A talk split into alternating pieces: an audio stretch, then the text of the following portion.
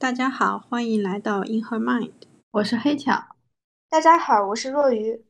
今天我们介绍的书是来自上野千鹤子老师的《从零开始的女性主义》。那在我们开始之前呢，我们可以先聊一聊，就是读完这本书的一个大致感受。呃，那就先从黑巧开始吧。嗯，好的。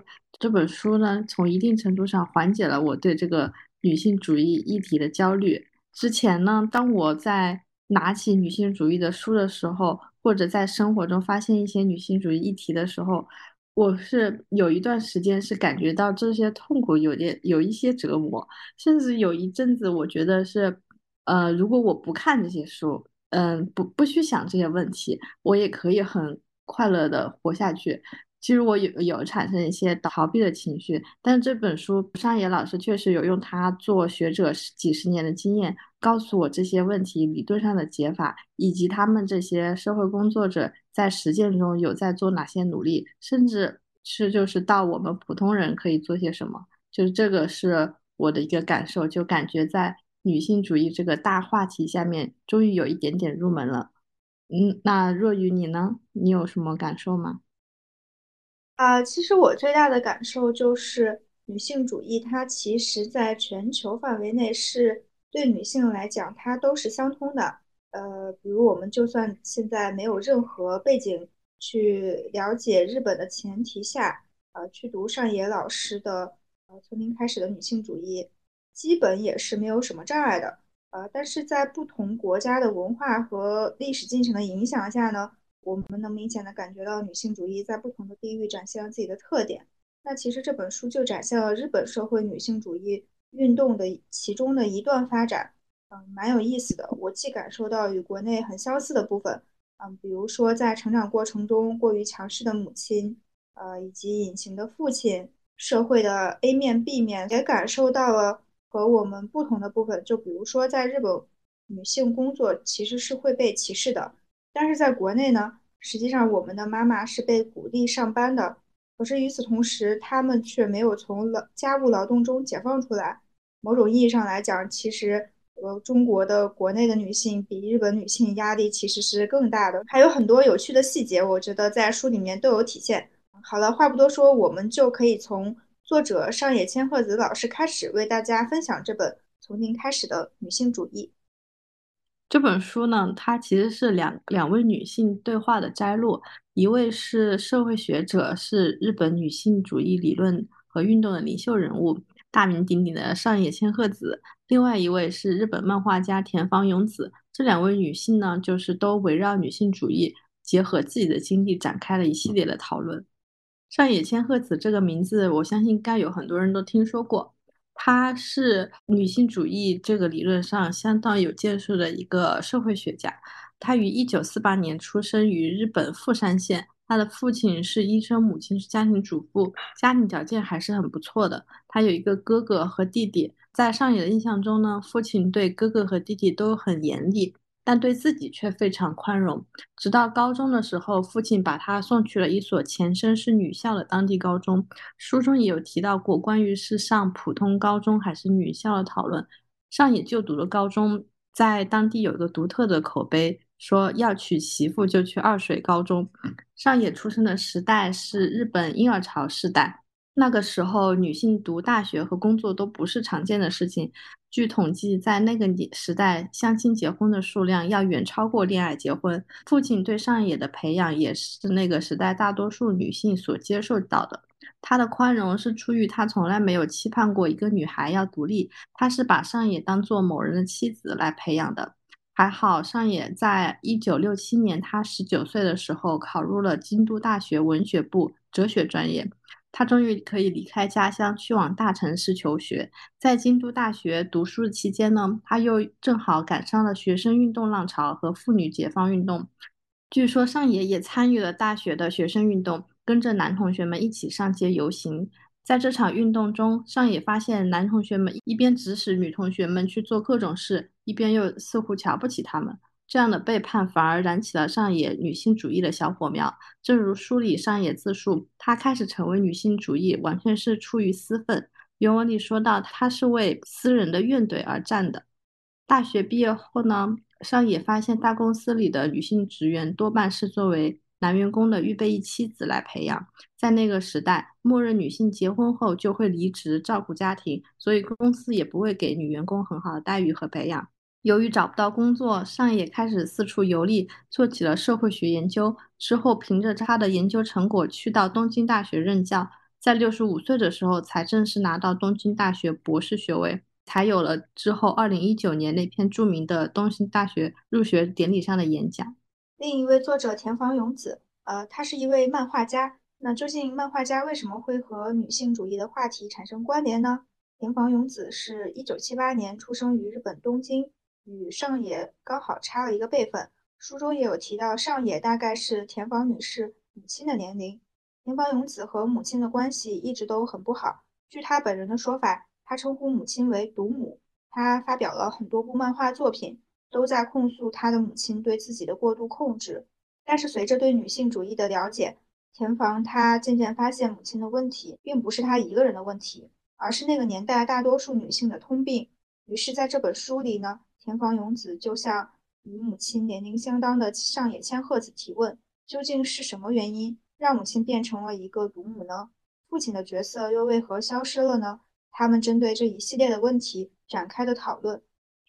那接下来，让我们开始详细的讲讲这本《从零开始的女性主义》吧。这本书一共有五个章节，分别对应一些大的主题。那我们就按照顺序依次介绍每一章的内容吧。首先是第一章，女人为何如此艰难？这部分是由两位作者讨论与母亲的关系开始。田房表示，自己的母亲既要求自己有一份工作，却又必须要结婚生子。田房的母亲正好在两个时代中间，她能意识到女性也需要一份工作，需要能养活自己的能力，这是来自新社会的影响。但她的骨子里却又忘不掉对女性的传统束缚，必须要结婚生子。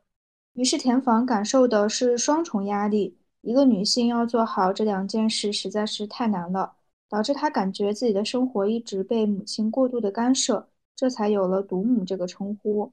上野则称呼自己的母亲为普通的差劲母亲。他说自己的母亲经常会说：“我不离婚都是因为你。”上野由此发现，这并不是个人性格的问题，而是母亲所处的社会结构问题，所以他才写下了《父权制与资本主义》这本书。上也提到，父权制的一个典型体现就是一定要拼长子，只有长子才是正统的继承人。他说，所谓婚姻制度就是规定子女后代归属的制度。在父权制的家庭中，次子相当于是家奴，而女儿则相当于是商品。女孩子可以作为保姆、女佣、娼妓卖出，赚到的钱直接交给父母补贴家用。在这样的家庭中，稍微有一些志向的女孩反而会变得强势。去试图证明自己比长子还要有用，但可惜的是，除非变为长子，否则女孩子永远不会被尊重。上野总结说，女人一旦生了孩子，人生就结束了。所有女性一旦成为母亲，就会开始对孩子施压，她们既是父权制的牺牲者，也是压迫者。这段我感觉跟国内的情况还挺相似的，就是印象中传统的中国家庭好像也都是有一个。强势的母亲和一个隐形的父亲，就感觉好像不管小时候什么事儿都是去找妈，跟父亲好像搭不上话的样子。我之前是可能只是隐隐的感觉到有这种一层一层的压迫关系，就是以前我不理解的是，为什么明明是在自己的最最亲的人面前，却感受到这种弱肉强食的对抗感。我觉得妈妈可能也是受到爸爸或者是来自。外界的压迫，然后她也没有办法排解这种压力，结果回到家里呢，就只能对着更弱小的孩子施压。但是，就是以我个人经历来说，我还是有点惊讶，书里这两位女性对母亲有都有这么大的不理解，甚至都有一些怨恨了。因为我在现实中，我跟我妈的关系其实还是挺好的，就是我们俩更有点像是朋友之间的关系，特别是我感觉现在长大了以后。当我也开始成年进入社会了以后，我们两个反而关系开始变得平等了，就是会有一些两个成年人之间的对话，他也不再是把我当小孩，什么事情都要听他的。然后在书里读到说，上野直到母亲去世，他都没有跟母亲达成和解，他去找卧病在床的母亲说，他说他是在离开这个家以后重新养育了自己，结果他的母亲却说那还不是因为我教的好。我能这一段的时候能感觉到上野还是有隐隐表达那种难过，我觉得他心里可能也是对母亲有遗憾的吧，就是到一直到母亲去世都没有跟他达成和解。那这么说的话，其实我对上野和田房是更有共鸣的，因为其实我对我的母亲会稍微就有一些埋怨的。她从小就有很用心的培养我读书，但是就是我长大以后，我才知道，就她不止一次的跟我说过，就因为为什么要培养我读书呢？就是因为在她的那个年代，只有大学生才能嫁得好。她培养我读书，并不是希望我做一个有用的人，或者希望我成长为一个多么有能力的优秀的女性。她仅仅是希望我长大以后可以嫁得好。但后来我大学毕业以后，其实社会就已经变化很快了嘛。越是高学历的女性，其实她越是难以进入到婚姻的。然后她就开始时常后悔把我送进大学，培养我读书。就她时常表示，就早知道就是让我读完高中，然后就让我结婚嫁人生子，这才是他觉得他想让我过的一生。就是感觉也是跟上野一样，作为别人的妻子。来培养你的，对，这才是我应该过的，并且在他心目中觉得是非常不错的人生。像我现在这种，虽然有工作，有能力养活自己，但是却没有结婚生子的生活，是非常不幸的。那你现在在他看来，应该觉得你挺失败，非常失败。其实我的母亲，她其实已经非常的自由、开放、民主了，在在很多方面。但是唯独是结婚这件事情上，她就是还是非常的传统，她就认为三十多岁还不结婚生子的女人，她肯定是不正常的。就其实，那到我妈其实对我也是有这些结婚的这个期望的，但是就是我感觉不理解的地方是，她的本身的婚姻并不幸福。她我不理解为什么她明明都没有一段幸福的婚姻，还要来劝说我做这件事情。但她给我的理由是。就是觉得这个社会上大环境就是人还是需要一段婚姻的，她可能是就还是希望我走大多数人走的路，她觉得会比较稳妥。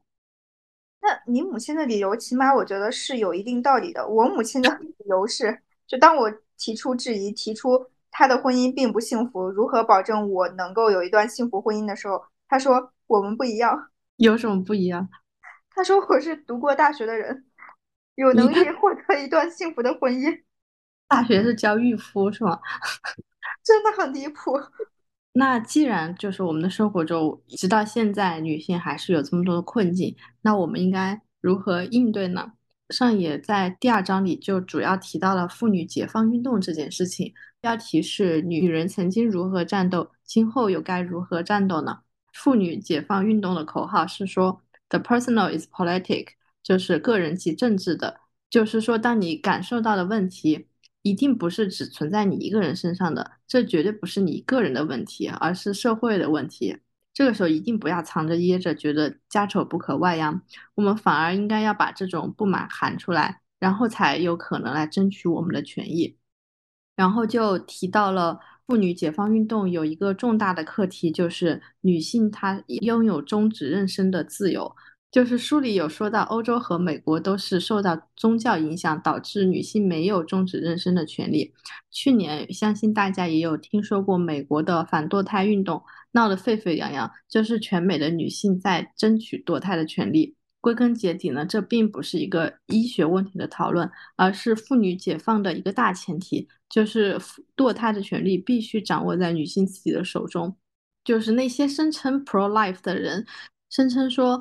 胚胎的生命权要大于女性的堕胎权，在我看来就是公然挑战女性运动的底线。但是很可惜的是，在这场反堕胎运动中，美国并没有赢得全面胜利。全美五十个州现在是有十五个州是完全禁止女性堕胎的，这些州的女性甚至去别的合法州堕胎都是不被允允许的，甚至为她堕胎的医生都会被追究法律责任。很不幸呢，我就是生活在这十五个中的一个。起码对我来说，我觉得对我的生活是造成了一些麻烦的，因为我目前并没有要小孩的打算，所以我现在会特别害怕这件事情。这个法律的规定就导致你一旦怀上，你就必须得把它生下来了。所以我现在会特别注意避孕这件事情，会开始考虑一些女性为主的避孕方法。呃，这是现在美国的情况，那国内的情况就交给若雨给我们介绍一下吧。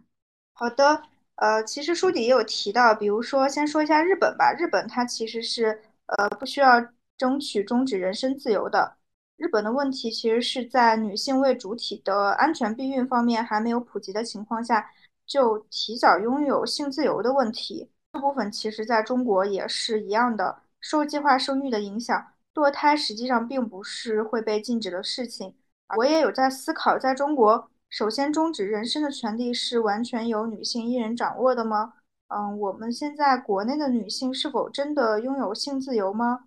那说到性呢，女孩子在性方面其实总是吃亏的。我个人是不支持女生性自由的，因为在这个父权社会下，嗯，这代表女生选择了一条危险、充满地雷的道路，所有的坏结果几乎全部是女性在承担，男性只需要享乐。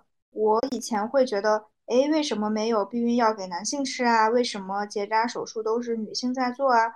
后来我才意识到。即使真的有男性避孕药研发出来，男性他也没有任何动力去吃，因为风险完全是女性在承担。所以，我们千万不要觉得女性现在有一定的地位，我们就放松警惕。我在这个父权社会，我们必须爱护自己，保护自己，主动的为我们自己去争取权利。那你这样说，感觉在性方面，男生没有任何代价？有代价吗？有代价的话，可能就是感染性病有这个可能，但是对女生来说也是一样的。不不一样哎，就是很多性病，因为女生是在阴道里，在体内嘛，就会比男性体外的那种要严重很多。说这，我突然想到前两天看到一个图文，就是说女生的性其实它是不需要通过插入式来获得快感的，插入式只是为了繁衍。就是女性的性快感更多的是来自于阴蒂，而不是阴道啊。这个我有看到，就是说阴道它的作用其实就是为了生小孩。对，我不知道这个是真的假，但是呢，我们就是能够很肯定的是，在性方面，虽然我不提倡性自由，但是我觉得对于女性的性的探索太少了。我们甚至都不知道在性里面我们如何能够获得快感。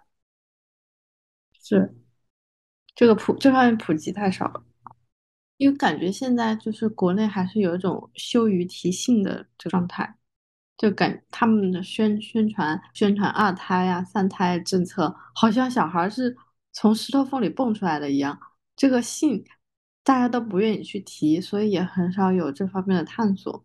然后书里还提到一个事情是说。女性的避孕方法相对的都不是那么容易获得，比如说男性用的安全套可以直接在便利店买到，甚至计生部门还会提供免费的安全套。但给女性的避孕方法，比如口服短效避孕药、皮埋避孕贴等等，都是需要在医生处方下使用的，整个起效周期也会长很多。这给人直观的感觉就是，当兴趣来了的时候，男性可以直接冲出去买套，十分钟之内解决。但是女性呢，却最多需要提前一个月开始准备，那又何谈所谓的性自由呢？享受性爱对我们女性来说，到底是快乐还是负担呢？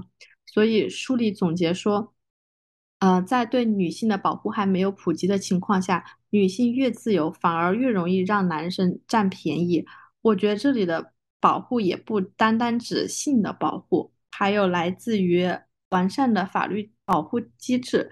比如说，在相关的社会福利还没有完善的情况下，就要求女性成为所谓的独立女性，往往是是让女性付出了更多。比如说，要女性兼顾工作和家庭，或者说，比如前段时间讨论很火热的独立女性应不应该要彩礼啊？在我看来，都是女性还没有获得基本权利之前，就开始被要求付出义务了。这又是在把女性当做超人来要求了。但是。妇女解放运动的主题只是想让女性成为拥有权利的普通人。那在第二章里，田房还在书里对于 A 面、B 面做了描述和总结，我觉得特别的贴切。他说，社会同时存在着 A 面和 B 面，政治、经济、就业这些是社会的 A 面，而 B 面则是生命、育儿、看护、疾病、残障等等。A 面可以通融，B 面却无可取代。男性都在 A 面，女性其实一开始也生活在 A 面，但是随着分娩和育儿的开始，他们就不得不移动到 B 面。男性会因为疾病和受伤而发生转移。但除此之外，基本上一直待在 A 面，但女性必须往返于 A、B 面两面之间。然后书里又提到了社会上的公私分离模式，又叫市场家庭二元模式。女性学就是在这个理论上发展出的学问。市场相当于需要运作的社会，实际上支撑这个社会运作的人都是青年壮年，俗话说，也就是在工作的人们，而老人。儿童、病人，或者是无法对这个社会做出贡献的人，他们就不在这个市场之中，但他们却需要依靠青壮年才能生活。于是呢，就把他们塞到家庭这个空间里面。在父权制的社会中，女性也被丢到了家庭这个黑箱子里，去承担着本应由社会承担的责任。所以说，书里说，只有 B 面的人强行打破中间的壁垒。才能逼迫 A 面的男性不得不来往于 A、B 面之间。如果 B 面不提出诉求，A 面是不会主动参与这些台面下的事情的。我觉得这段说的市场家庭二元模式，好像一下就解决了我们家庭主妇那个问题的困惑。就是我们当时还说要，那社会有没有责任承担这些家务活呢？我反反而觉得是社会不是不知道这些活，他是故意的。把这些活忽视了，丢在家庭里面，因为他们只想要，只想要 profit，不想要这些这些 cost。完全同意，就是很像在职场上，就是一些 dirty work，既累然后又没有产出的活，就给那些不受重视的员工。然后那些受重视的员工呢，他们就做一些既漂亮，然后又出成绩，但是同时又很能帮助自身成长、不内耗的活。活就那么多，必须得有人干。好，那既然提到了家庭主妇，接下来第三章则是认认思考婚姻、恋爱和育儿，思考我们这些并非从事性别研究的普通人如何在可以日常生活中践行女性主义呢？我觉得上野在这一章给女性给了好艰巨的任务，他提出了一人一杀的概念，就是说希望每一个女性在恋爱或者婚姻关系中，嗯，搞定一个男人。大胆的控诉自己感受到的不公平，声讨所需要的权利。嗯，因为他觉得只有女性能够改变男人，因为男人作为既得利益者是不会改变的。他他也形容说，婚姻是一场让对方进入自己生活、赌上一切的战斗。这个“赌”字我是非常赞同的。我觉得，我觉得婚姻就是在下赌注，是在把自己几十年直到一生的时间都压进去的赌注。嗯，我跟若雨也都觉得，现在至少国内的婚姻制度有些太过于超前了，在女性还没有获得这些基本权利的情况下，就开始强行要求男女平等，这样明显是让女性吃亏的。就是踏入婚姻，你能不能得到你想要的东西，也只能靠赌。不过上野也说了，这种一人一杀的行动需要很大的能量，前提是对面这个男人值得，不然你投入了能量也是白费力气。那我们就进入到第四章吧。第四章是女性主义与性主题，永别了大舒适思维。那其实这一章讲的是关于男性作为强者的特权，男性对女性的性压迫。有数据显示，跟踪狂的受害者。有百分之八十九是女性，而加害者有百分之八十四是男性。我们第一期其实也有聊过，由于男女力量的不平等，弱者会直接受到压迫，因此不得不防范。那其实强者就不需要考虑这些问题。这也是为什么男性永远无法理解女性对人身安全的担忧，除非这个男性他也变成了弱者。男性会对女性的器官产生欲望，所以他们会一直无意识地对女性进行物化。忽略女性的人格，而女性主义一直在做的事情就是定义性骚扰、定义家暴，告诉男性也告诉女性，这样做就是犯罪，大家也才会有这个意识。这个话题我有经历，就是我是真的是后知后觉的。之前第一期的时候，我们讨论性性骚扰的话题，我当时觉真的是觉得我没有，或者我记忆里没有这个性骚扰的经历。然后呢，我突然后知后觉意识到，其实我有，只不过当时的我并不知道这个就是性骚扰。就是当时的情况是在我上大学的时候，有个男生相当于追求我吧，然后。他表白的方式是直接动手动脚，就是冲上来抱我。然后当时是，我是觉得有有一当时的状态只是有一些害怕，我就赶紧想很想躲开。当时也不知道那个就是性骚扰，而且我不知道为什么潜意识里我是有点害怕他的，我只是想赶紧跑掉，并没有想到要怎么告发他啊什么的。然后之后呢，我也就把这个事情当做没发生一样，就是。一直忍到了现在，然后我才意识到，哦，原来这个就叫性骚扰。觉得女生可能从小到大或多或少都会面临这样的情况，大家会为了保护自我吧，就把这种情况去合理化。嗯，确实，虽然就是一直在鼓励女性要勇敢的 say no，但是就是发生的时候，你的你你你大脑其实没有那么清醒的。就是当时第一反应就是想跑，对，而且很多女生会有一种，哦，为什么是我？为什么挑中了我？其实不是，不是为什么是我，而是每一个女生其实都有这样的问题，不是一个，而是所有人。他跟你长得美丑，或者你的性格，或者你做什么事情都没有关系，就是，就是你有女性那些器官嘛？对，对，就是很。很恶心的，但是男性他永远觉得啊，这样男性是很少的。其实有时候仅仅是一个黄色笑话，我都觉得已经被冒犯到了。嗯，我真的就是苦恼于看清了男人的本质，但我却仍旧还是个异性恋。其实上野老师在这本书里也对异性恋的成因进行了解释。他说，产生性欲的器官不是性器官，而是大脑。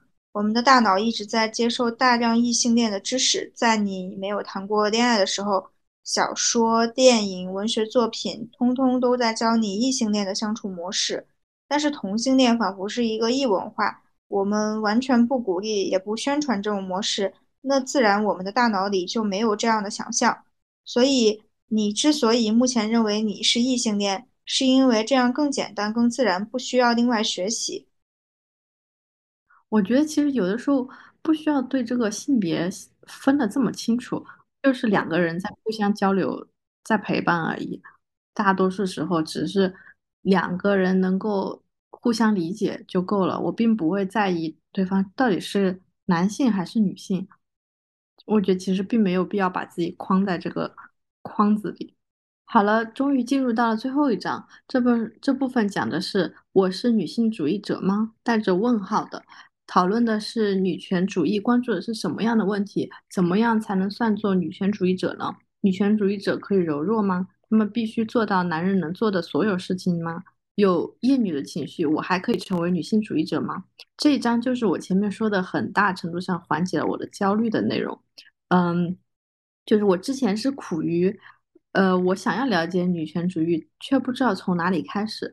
就是网上所有关于女性主义的话题下面。都免不了在吵架，总有男性跳出来说啊，你这是田园女权，嗯，但我也不知道怎么样才算是正统的女权主义。就是这些问题在这章恰好都有回答。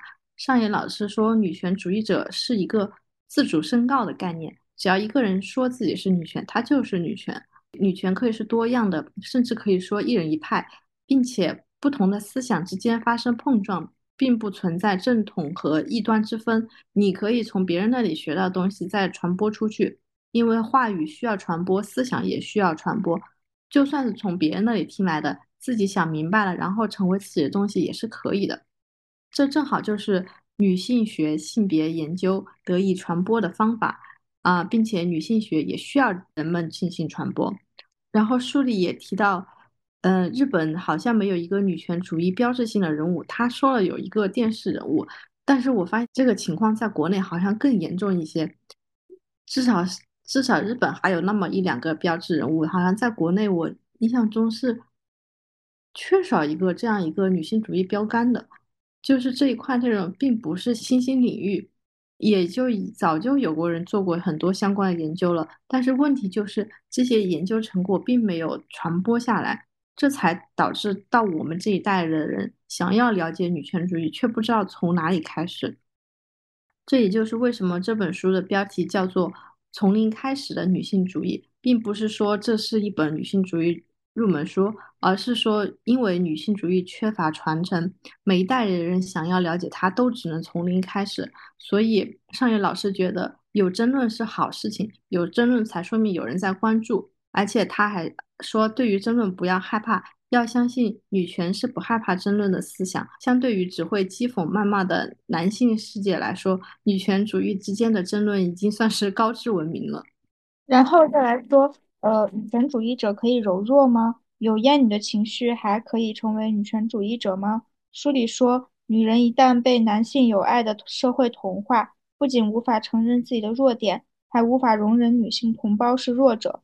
很多女儿都会同情被父亲支配的母亲，但同时又无法忍受母亲的唯唯诺诺，对吧？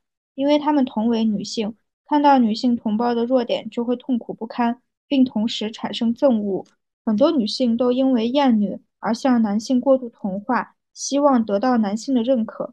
女性主义其实就是女人接受自己、爱自己的思想。我想说，这就是为什么当我说我是女权的时候。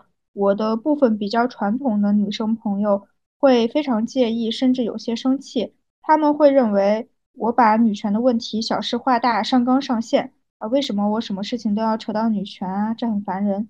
其实对我来说还是蛮受伤的。但现在想来，可能是由于他们没有办法接受自己的弱势，因此才会非常厌恶跟我去讨论这样的问题。那其实这样说的话，就是。其实很生活中很多方面你都可以想到是男权社会的原因。我我觉得生活中厌女的现象太平常了，比如说最普遍的就是就是一个女孩子，她会说，嗯，女汉子，她的人设是女汉子。其实这就是呃，因为厌女向男性过度同化，然后说我跟你们女性不一样，我是一个有男性特征的女性。那其实潜意识就是说男性更优秀、更优越、更聪明。那我作为一个女汉子，我也拥有了这些特质。我记得我当时看过一篇文章，就讲这个博主就非常感谢自己父亲对自己的培养，但是他的用词就是我的父亲就是把他当男孩子去培养，然后他认为这是非常好的做法，就让我觉得有一些反感。就是为什么培养女孩子就不如培养男孩子呢？为什么一个女孩当成一个男孩去培养，会让自己觉得就是？更优越呢？你这样让我觉得这个这个社会本来就是很割裂的，就是不要再说什么是是女权主义挑起男男女对立，就是这个男女对立这个事情，是你从从出生开始就开始有意的培养的。比如说，就是女生用粉色啊，男生用蓝色啊，男生玩小汽车啊，女生就玩芭比娃娃，这就是他们有意识在培养出两个赛道，哎。对，其实这对男性来说，尤其是弱势的男性来说，也很不不公平。